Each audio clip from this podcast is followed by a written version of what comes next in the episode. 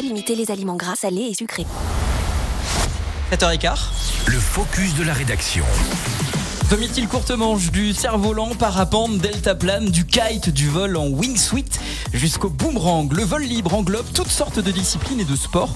Mais connaissez-vous le marche et vol? C'est le sujet du focus de la rédaction aujourd'hui. Un sport très complet puisqu'il allie la marche en montagne avec le parapente, le tout sur plusieurs jours avec des nuits en bivouac et refuge. Des championnats de France de marche et vol sont même organisés en ce moment. L'ultime étape se passe vendredi à dimanche dans le massif du Mont Blanc, le Chablais et les Aravis.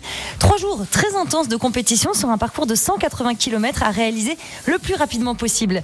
Alors les participants au championnat doivent suivre un itinéraire très précis avec des balises et points de contrôle à terre mais aussi dans les airs Lucas. Ouais, c'est pas les seules contraintes puisque les participants à la compétition doivent atteindre un refuge donné chaque jour avant 20h pour tout simplement y dîner et y passer la nuit. Alors au total, une cinquantaine de pilotes se sont inscrits et tenteront ce week-end de décrocher le titre de champion de France de marche et vol.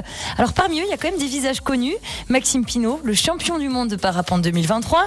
À ses côtés, d'autres noms bien connus aussi dans le milieu. Baptiste Lambert, Damien Lacaze, Laurie Genevose. Le départ a lieu au Plan Prat ce vendredi à 9h30 à Chamonix.